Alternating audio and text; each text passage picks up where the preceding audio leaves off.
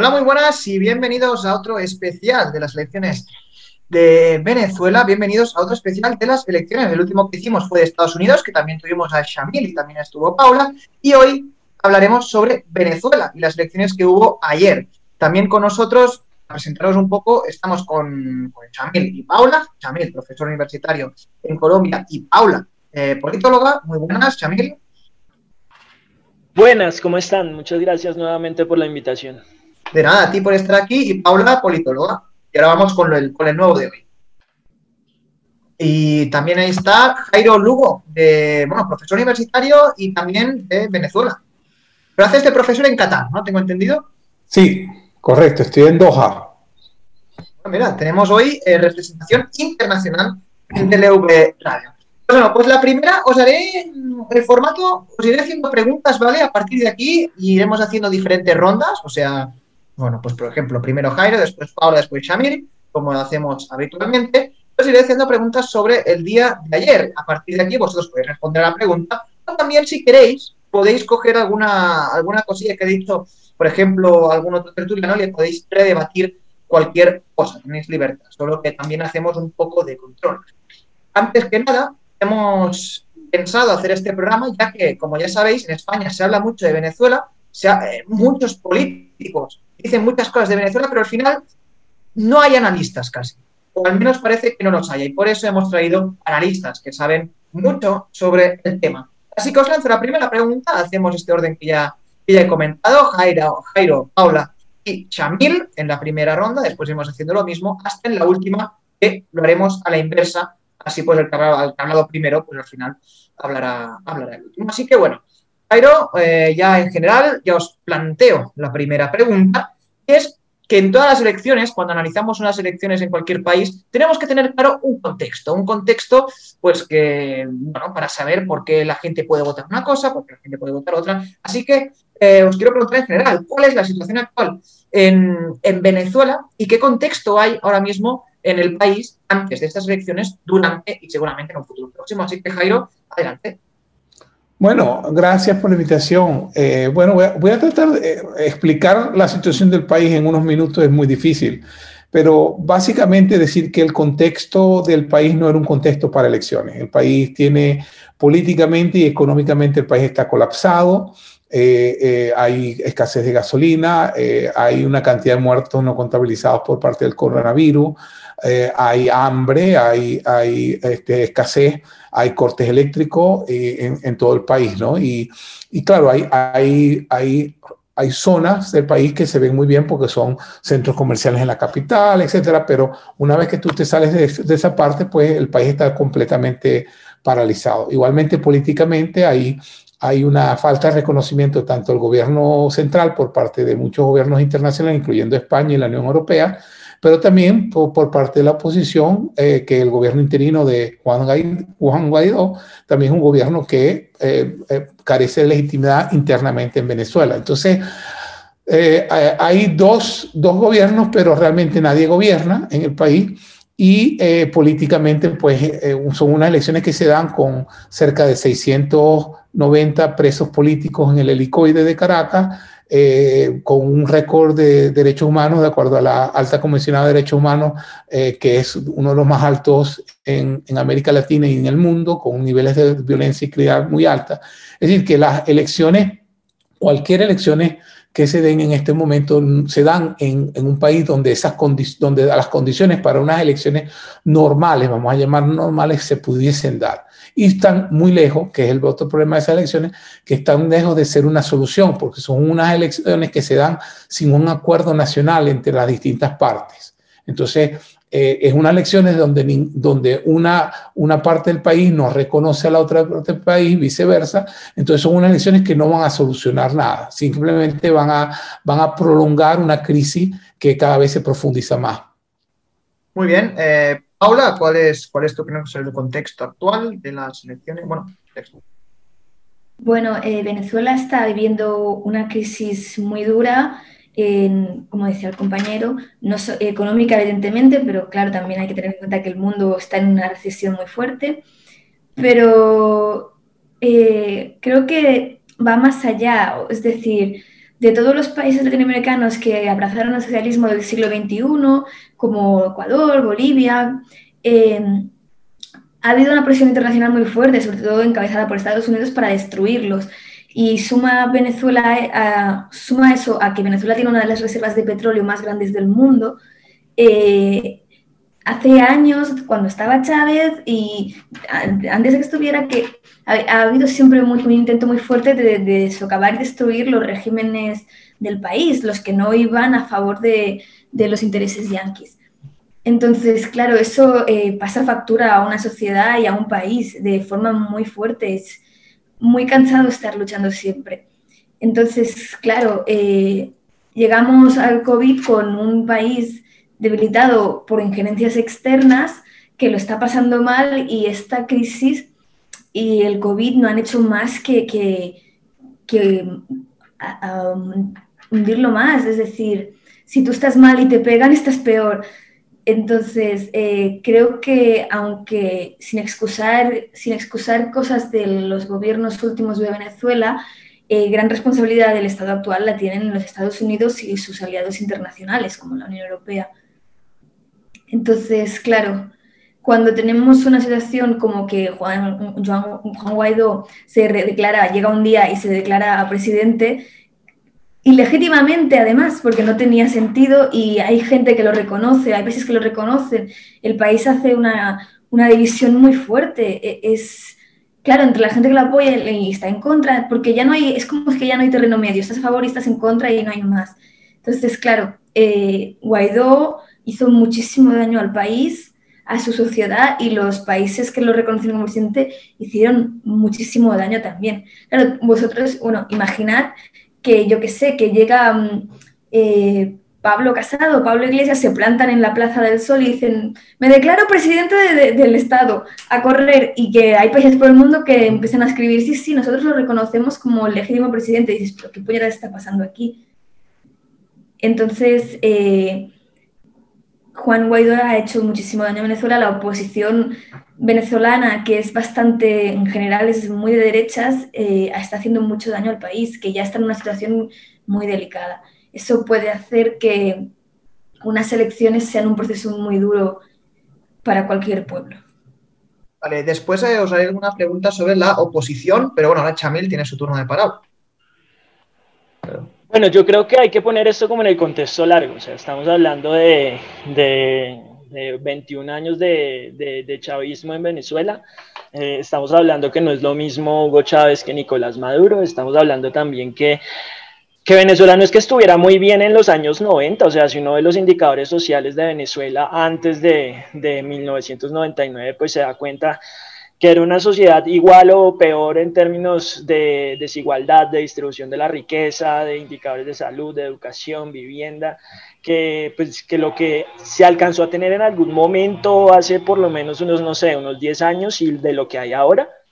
Eh, en los últimos dos, tres años, sobre todo desde que Juan Guaidó se autoproclama presidente, o sea, hace dos años ya, pues la crisis política, económica y social de Venezuela pues se ha, se ha profundizado de maneras trágicas.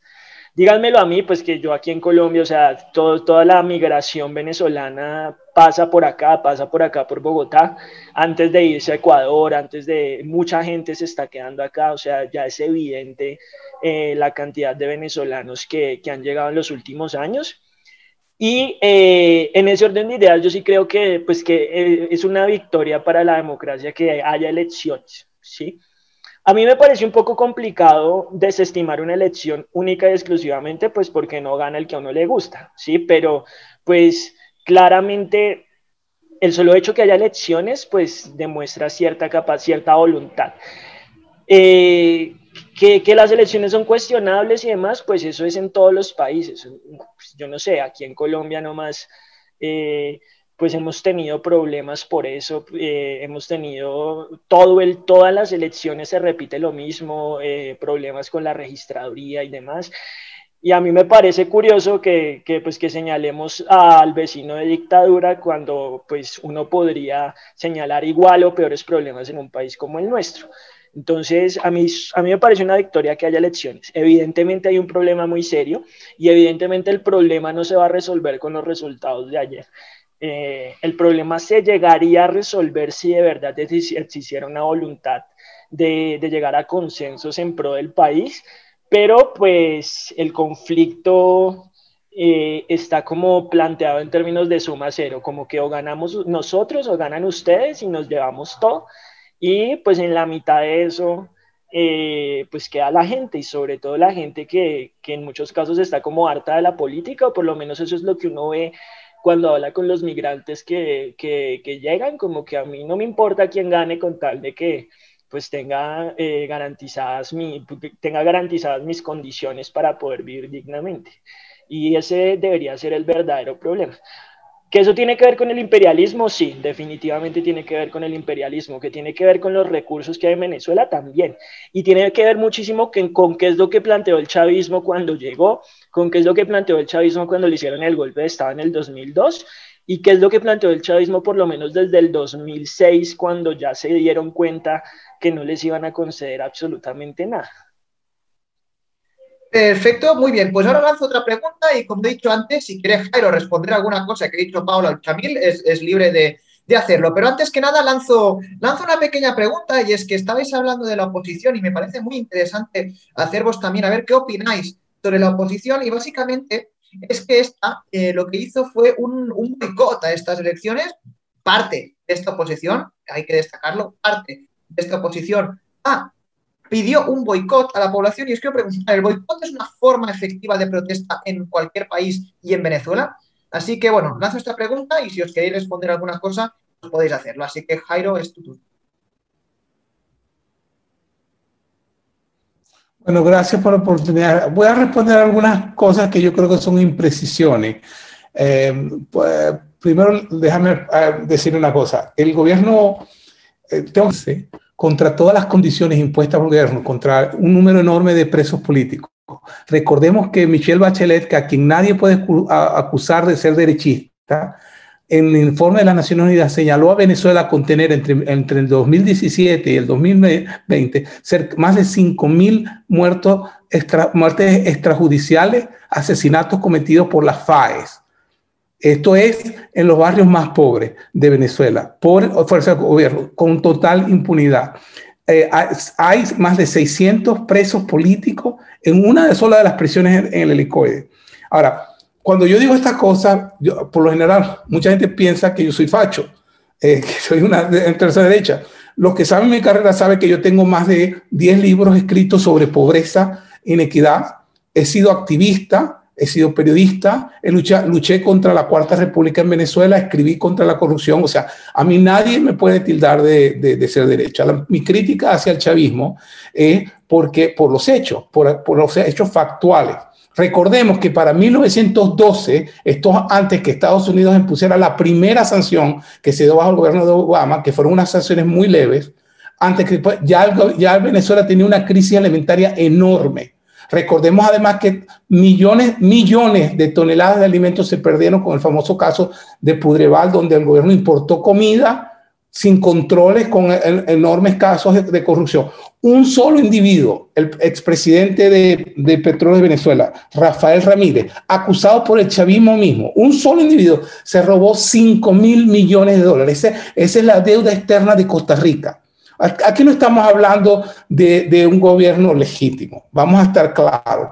Esto es un gobierno que en el 2015 perdió las elecciones parlamentarias con una mayoría absoluta de la oposición. ¿Y qué hizo el gobierno al año siguiente? Creó eh, una Asamblea Nacional Constituyente que estaba completamente fuera de la Constitución y se creó su propio parlamento. Y eso, eso es como si yo llegara al PP y dijera, no estamos contentos con las elecciones, le vamos a crear un parlamento aparte porque no estamos de acuerdo con el gobierno del PSOE y, del partido, del partido del PSOE y de Podemos. O sea, es el mismo caso que si yo llegara a Rajoy o a Aznar, los fachos, y dijeran, nosotros no estamos de acuerdo con ese parlamento, vamos a crear nuestro propio parlamento. Eso fue lo que pasó en el 2015 legalmente. Ahora, cuando Juan Guaidó se para en la plaza, él está investido por la constitución de 1991 que creó Chávez, que es una constitución que dice que el Parlamento es el llamado, el, único llamado a, regular el CNE, la, la Corte Suprema de Justicia, y a legislar sobre esas materias. Eso no se cumple. Se creó una, una Asamblea Nacional Constituyente que carecía totalmente de legitimidad. ¿Qué se hizo? Que en vez de tener las elecciones eh, presidenciales se adelantaron al 2018 porque no tocaban el 2018 porque y se hicieron bajo también unas condiciones como esta que no tienen ninguna legitimidad. La empresa Semantric, que es la empresa que había contratado el gobierno, una empresa británica española, que fue la empresa que contrató, contrató Chávez para eh, eh, hacer las elecciones la empresa Semantric dice, nosotros no podemos avalar las elecciones del, de la Asamblea Nacional Constituyente porque fueron totalmente amañadas. Esa es la misma empresa y las mismas condiciones que se dan en las elecciones de ayer. Así que vamos a quitarnos un poco el mito de que porque es de izquierda tenemos que defender este gobierno. Este es un gobierno tan ilegítimo como cualquier eh, eh, gobierno dictatorial que ha habido en, el Sudamérica. Y una de las cosas que tenemos que hacer en la izquierda es a reconocer cuando estamos lidiando con gobiernos dictatoriales. Repito, Michelle, Michelle Bachelet, que nadie puede escuchar de, acusar de izquierda, que es una mujer cuyos padres fueron eh, torturados por el régimen de Pinochet, dice en su informe final sobre Venezuela que Venezuela ha cometido eh, una cantidad sistemática de violaciones de derechos humanos. Entonces, cuando hacemos estas comparaciones no son útiles para lo que se necesita en Venezuela. Para lo que se necesita en Venezuela es un acuerdo nacional que comienza por reconocer que, que los, los dos gobiernos que tenemos son ilegítimos desde el punto de vista que no están basados en un acuerdo nacional, que no hay un acuerdo nacional donde las distintas partes podamos conversar y llegar a los términos necesarios para que haya respeto y unas elecciones realmente transparentes que, que generen confiabilidad, que, la, que en una democracia real la, la confiabilidad y el respeto al al, otro, que el otro por adversarme políticamente no significa que es mi enemigo, es parte de la solución a ese país. Eso es lo primero que comienzo a, eh, por, por, por, responder a, a, lo que se ha dicho. Me parece una, una, y para eso estamos para hacer los, los, debates, ¿no? Bien interesantes y la posición contraria. La segunda cosa, la, la, segunda cosa, y con esto voy a dejar, tampoco le quiero quitar este tiempo a mis compañeros que también para, para conversar, es que es una cosa que se habla de los indicadores que Chamel pone de los indicadores históricos. Este, es, si, si, bien es cierto que a, partir, que a partir de los años 90, con la 89 particularmente, con la implementación de los programas de ajuste estructural del Fondo Monetario Internacional, se genera mayor inequidad y mayor este, pobreza, nunca los niveles de pobreza y de inequidad y de escasez fueron los que tenemos hoy en día. Nunca el país tuvo 5 millones de personas que se fueron a pie hasta Perú, hasta Ecuador. Este, nunca se tuvo esas condiciones que se tienen hoy, que están totalmente colapsadas. Ahora, el, el, eh, eh, eh, en parte, por supuesto, que las sanciones norteamericanas han, han, agravado una situación que era mala de por sí, pero no vamos a obviar el, el nivel de, de, corrupción, de despilfarro y de, y de y mala gerencia que ha tenido un gobierno que en 20 años, o sea, en 20 años esto fue un gobierno que en un punto determinado tuvo un barril de petróleo a 174 dólares el barril para el año 1910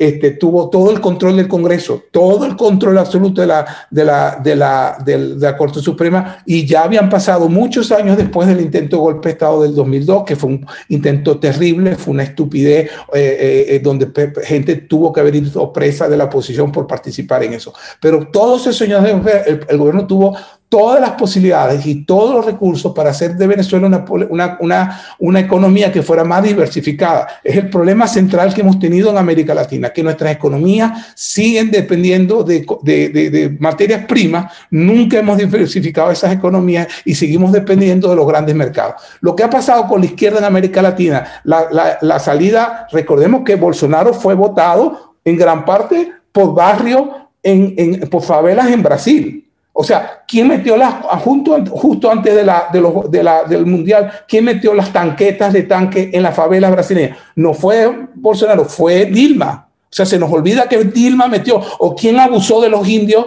en el Amazonas. O sea, no fue Bolsonaro. Bolsonaro no es santo de mi devoción y creo que debe salir lo más pronto posible. Pero en la izquierda tenemos que hacer muchas autorreflexión de, de, a quién apoyamos y de por qué apoyamos y de estar dejando de estos apoyos automáticos que vemos este, simplemente porque alguien de izquierda y, anti, y es anti-norteamericano tiene que ser bueno. Pues no. En América Latina ni, ni Dilma, ni Lula, ni, ni Kirchner eh, diversificaron las economías, sino que las hicieron más dependientes de la materia prima y cuando las materias primas en el mercado mundial bajaron, después de la crisis del 2008, del 2008 quedamos con unas economías completamente vulnerables y más dependientes de los centros de poder del centro, eh, de, los centros como Europa y Estados Unidos.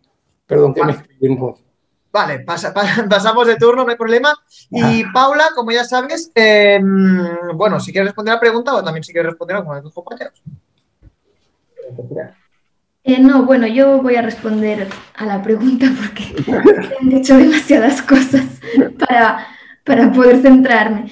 Eh, no, bueno, comparto lo que has dicho, que es verdad que la izquierda eh, a veces pecamos de poca autocrítica, y eso es cierto, pero no comparto todo lo que has dicho. Por ejemplo, no puedo en ningún momento decir que Dilma o, Lula fueron peores que Bolsonaro en ninguna. No, no, no, yo no quise decir eso, quise decir no, que... No, lo sé, lo sé, lo sé.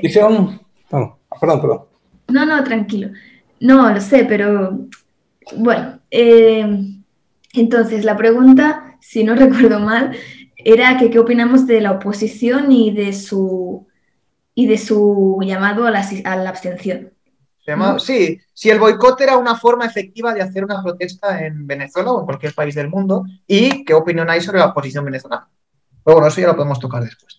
Vale, eh, sobre lo de boicot, yo creo que es una técnica errónea eh, en cualquier momento llamar a la abstención activa del voto. Eh, seguro que a no ser que sea un caso muy particular, yo, estoy en contra de esta estrategia porque lo que hace básicamente es deslegitimar unas elecciones. Si tenemos una democracia, lo que opinamos se expresa en las urnas. A favor o en contra, tú eres libre de votar lo que sea y de pensar lo que sea, por eso estamos en una democracia. Vas y votas y lo expresas en las urnas. Demasiada gente ha muerto antes de que nosotros naciéramos para que podamos tener voto como para no ir a votar. Y de hecho, siempre, a nivel personal, siempre me ha parecido una falta de respeto no usar los derechos que, se han conseguido con tanta sangre y sudor antes de mí. Em, así que no, estoy en contra. Que la Mesa de la Unidad Democrática llamara a la oposición eh, me parece, o sea, llamar al boicot, a la oposición, a la abstención, me parece mal. Y me parece bastante cobarde. De hecho, una de las lecturas que se puede hacer fácilmente de esto no es tanto que, que quisieran que no se votara por la falta de legitimidad, sino que tuvieran, tenían miedo de que, que, iban a, que iban a perder. Entonces era más fácil llamar a una abstención activa para que fuera un proceso lo más oscuro posible.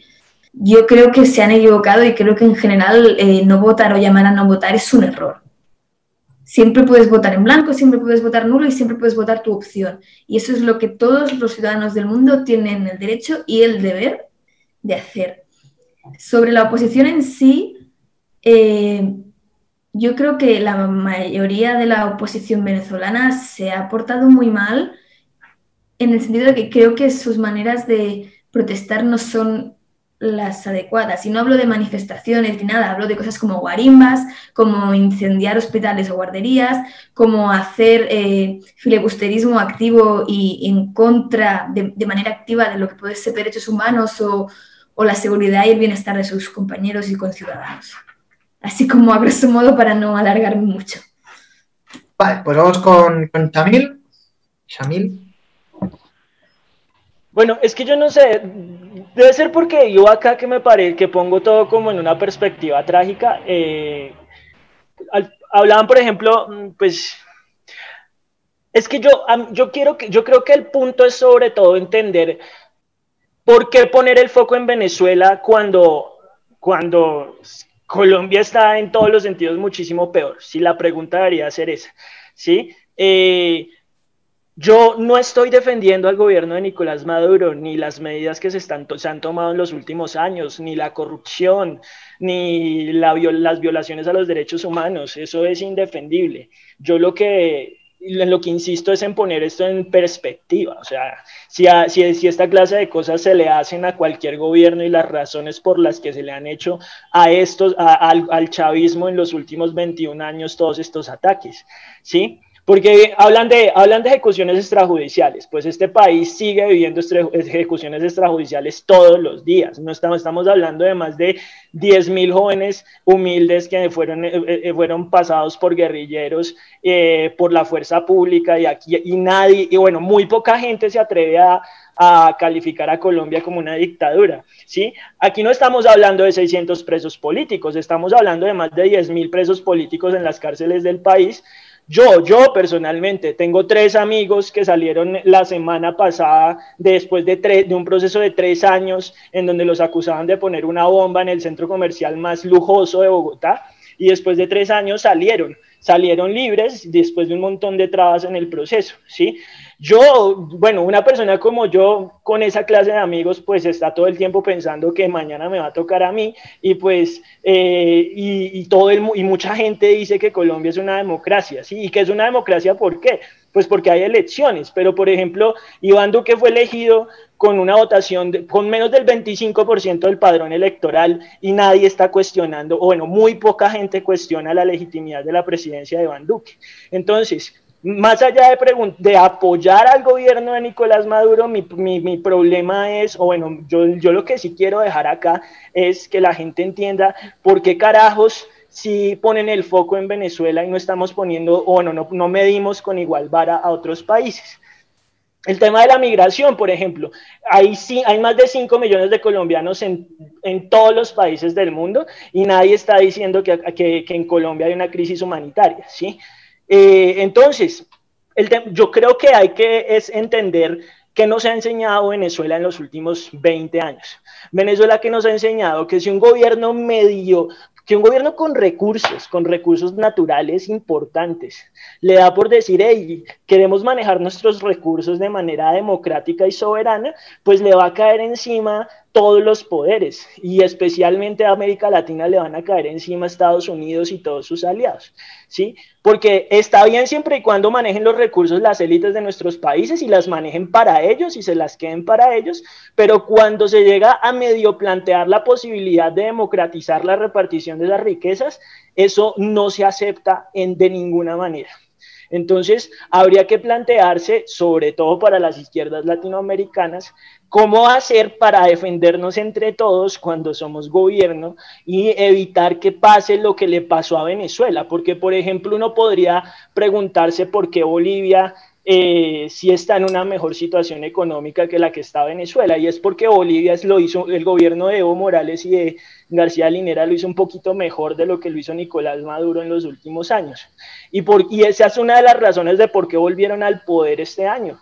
Entonces habría que planteárselo más en clave regional y en clave de qué, enseñanzas puede sacar la izquierda y el progresismo latinoamericano de Venezuela y, también apoyar a Venezuela en que pueda resolver sus problemas, pero tampoco hacerle juego a, pues, a los enemigos de toda la vida de Venezuela, que son las élites que la, han gobernado durante los últimos 200 años y también a los intereses de los Estados Unidos y de las empresas eh, transnacionales que siguen con, el, pues, con, las, con las ganas de quedarse con todo. Vale, perfecto. Pues vamos a pasar a la, última ronda y como he dicho antes, pues bueno, podéis comentar lo que han dicho vuestros compañeros, pero también os lanzo una pregunta. Como no quiero entrar en temas muy complicados, ya que básicamente el público que tenemos mucho es de España y sobre todo quiere que, mm, supongo, bueno, imagino que la audiencia quiere saber qué opináis vosotros como expertos, pues la pregunta es muy sencilla y es que, ¿qué solución tiene Venezuela? ¿Qué haríais vosotros si pudierais solucionar o tuvierais capacidad de intentar solucionar la situación de Venezuela. Así que, Jairo, vamos al revés, como he dicho, la última ronda. Así que, Chamil, Paula y Jairo, como había dicho, eh, la íbamos a hacer al inverso. Así que, pues a ver, yo, yo, yo sí creo que toca, pues lo primero es como sincerarse, entender que no toda la oposición es igual, al igual que no todo el partido de gobierno es lo mismo, o sea, hay, hay sectores dentro, de, dentro del Partido Socialista Unido de Venezuela que es muy crítico de lo que están haciendo los que están en, en la cabeza, en el poder, eh, sobre todo los procesos más comunitarios y más como clavados en los territorios, que de hecho pues lograron surgir y fortalecerse precisamente por lo que fue el chavismo en sus primeros años. Eh, y yo creo que lo primero es escuchar y visibilizar a esos sectores del chavismo críticos y a esos sectores más a la izquierda que, pues, que no caen en esas prácticas de corrupción, de violaciones a los derechos humanos, con tal de mantenerse en el poder. Eso es, lo, eso es una cosa. Lo segundo es entender también que hay una oposición eh, pues que no hace parte de ese partido en el poder, que está dispuesta a hablar y a llegar a acuerdos. ¿sí? que no está de acuerdo con toda la propuesta de país que tiene el chavismo, pero que también tiene una voluntad democratizadora. Y así como hay esa clase de oposición, hay una oposición que no tiene ninguna intención de llegar a acuerdos, que lo único que le sirve es acabar con el chavismo y volver, al, y volver a lo que tenían antes. Lo primero es sincerar como las condiciones, porque cuando uno sincera ese tema, pues se da cuenta que hay gente que, pues, que es asesina y que no tiene ningún sentido como hablar en términos democráticos, y hay otra gente con la que sí se puede hablar y llegar a acuerdos. Lo segundo es que entender, es entender esto también, eh, bueno, este, este sinceramiento en clave regional, como lo que decía antes, ¿por qué se le pone el foco a Venezuela y no a Colombia? ¿sí? Porque en todos los sentidos, bueno, con la misma vara con que miden a Venezuela, deberían estar encima de Colombia metiéndole un montón de sanciones y no lo hacen, ¿sí? Si se mide, si, si empezamos a ser sinceros en términos regionales, pues también podríamos llegar a ciertos acuerdos y apoyos a nivel regional. Y lo tercero es, pues, que si los gobiernos progresistas de América Latina y el mundo se ponen de acuerdo para poder apoyar al pueblo venezolano y, y pues ya en términos de apoyos políticos, económicos y sociales, pues seguramente el problema se va a resolver. No se va a resolver inmediatamente, pero se va a resolver al mediano y largo plazo. Paula, tu última intervención. Bueno, eh, comentar que también estoy muy de acuerdo con lo que ha dicho Shamil. Creo que, que habla con mucha verdad y mucha experiencia. Claro, la pregunta que nos has hecho, Joanju, es fácil, ¿eh? ¿Cómo arreglas un país? Venga. A ver, sois politólogos aquí y profesores universitarios, vosotros sabéis de qué va el tema. Bueno, voy a intentar responder lo mejor que pueda. A ver, eh, creo que primero habría que hacer una, una, cuestión que es por qué, si yo fuera Venezuela, ¿por qué al mundo le importa tanto qué hago yo conmigo? Entonces, habría que desbancar completamente el imperialismo, que es algo que va mucho más allá de Venezuela, afecta a todo el sur, a África, a la mayoría de países con recursos. Y, Venezuela tiene un montón de recursos naturales. Podría vivir, lo, decía, no sé si Jairo o Shamil, perdón, pero alguien lo decía, que tenía recursos suficientes para ser una potencia y para vivir tranquilamente y con una población en un nivel de, renta bastante alto. Eh, claro, habría después que, que investigar qué intereses la gente tiene en mí, por qué, como decía Shamil, eh, Venezuela es una dictadura y Colombia es perfecta, por qué nadie condenó al gobierno español cuando sacaron al ejército y la policía a la calle eh, cuando aquí se intentó votar, por qué no se critica que en España haya presos políticos o en Colombia, pero nos parece horroroso que estén en Venezuela. Una, o sea, no, no, digo que esté bien en ningún caso, ¿eh? simplemente que hay que cuestionar que por qué uno sí y por qué otro no. Porque todo el mundo sabe cómo se llama el presidente de Estados Unidos y nadie sabe cómo se llama el presidente de la República del país vecino. Eso es una pregunta que todo el mundo debería hacerse. Luego, a nivel interno, eh, recuperar el control y de todos los recursos naturales y, echar a todos los corruptos, bueno, Jairo seguro que luego habla más de la corrupción y es porque sabe más del tema que yo, eh, pero una cosa primordial a hacer es eh, acabar con la corrupción interna y externa y recuperar un gobierno más democrático y una economía basada en una economía justa, en un comercio justo, algo que beneficie a toda la sociedad. Evidentemente habría que sacar a todos los fachas que hay en el país, pero eso ya es a nivel mundial y me parece que no hay sitio donde mandarlos. Em, una cosa importantísima es que Venezuela tenga recursos, eh, control sobre todo, todas sus decisiones, o sea, que el pueblo sea realmente soberano y decida lo que quiere hacer. Y luego, pues también lo que decía Shamil, hay que coger a esa parte de la gente que aunque no esté de acuerdo con el chavismo, sí quiera lo mejor para el país y esté dispuesta a sentarse y hablar y conseguir hacer una mesa, conseguir pactos de Estado. Es el momento, cuando un país está mal, es el momento para que hombres y mujeres de Estado surjan adelante y no gente que se llena la boca de patria y unidad y luego lo único que hace es robarse el dinero de los demás. Es un proceso muy largo, es un proceso muy delicado. Uno de los problemas es precisamente el tiempo que se tarda en hacer esto. No puedes no llegas hoy al gobierno y mañana está solucionado. Pero yo tengo confianza en el pueblo venezolano y en su fuerza por todo lo que han sobrevivido y todo lo que han llegado a cabo. Yo creo que Venezuela, el pueblo venezolano, puede salir adelante. Eh, y creo que lo conseguirán, realmente lo creo.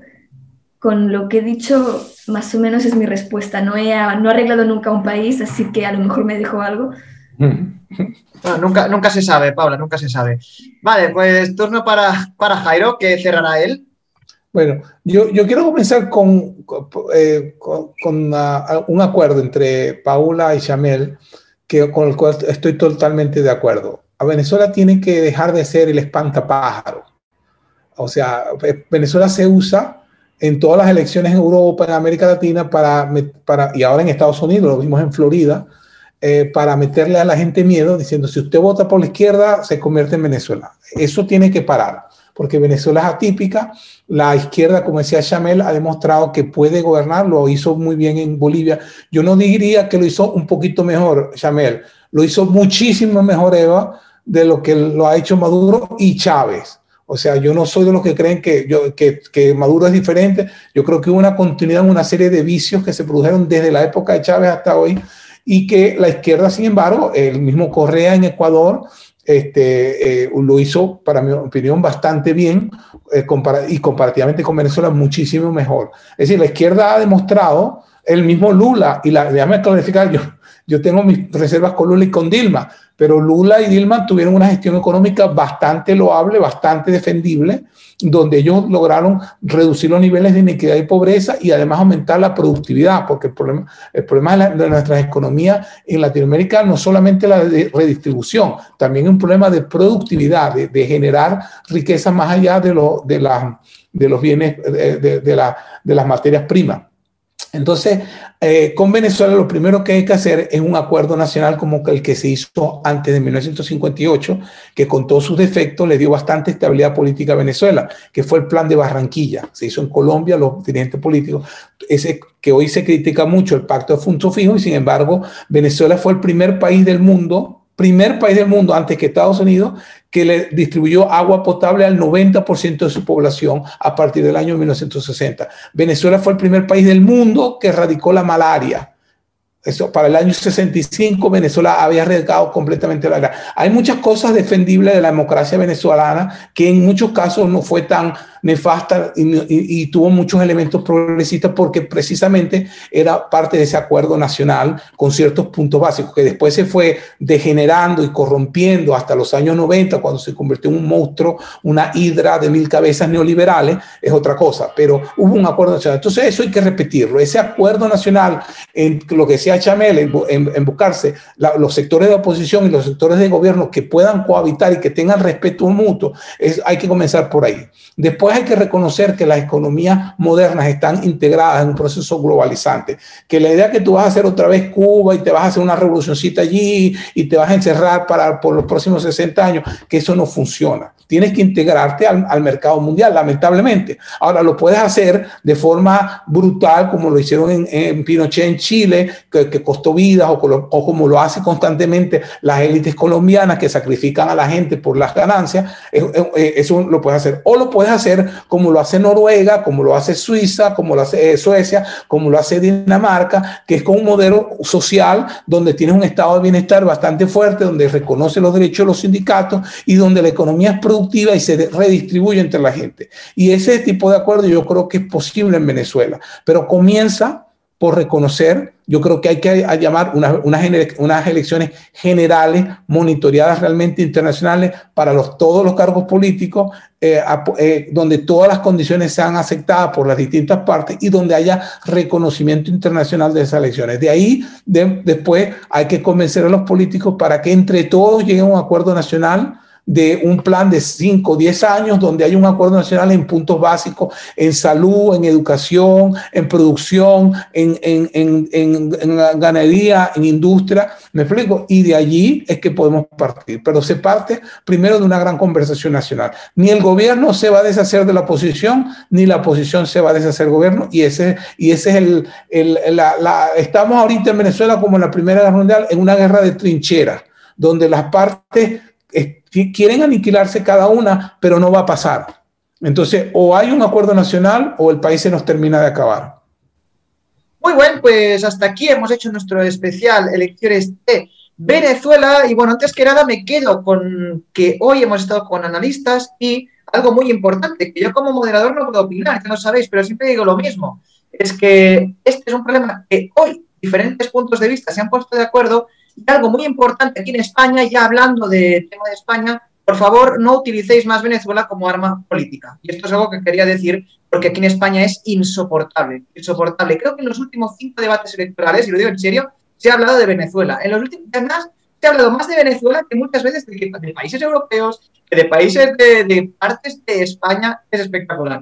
Así que bueno, por eso, no, que no se utilice más Venezuela como arma política y que se busquen soluciones una vez, como han dicho los compañeros que están aquí. Así que bueno, muchas gracias a la Jairo, gracias también a Paula, a Shamil por estar aquí. Y bueno, ya las siguientes elecciones no sé de dónde serán, pero completamente invitados. A lo mejor tenemos algo de Reino Unido, quién sabe. Eh, vete a saber. Alemania, creo que viene Alemania el año que viene. Así que bueno, en ocho meses podemos volver a hacer otro programa especial. Así que muchas gracias y espero que tengáis todos una buena semana. Recordad suscribiros al canal. Mañana tenemos decreto de cada día Jueves tenemos programa joven, así que eh, estad atentos al, al DLV Radio porque viene una semana muy cargadita. Muchas gracias por la invitación. Muchas gracias. Un placer a todos conocer. Un placer, Chamel, y un placer, Paola, conocerlo. ¿eh? Un placer igualmente, un gusto de conocerlos y que sigamos todos bien. Con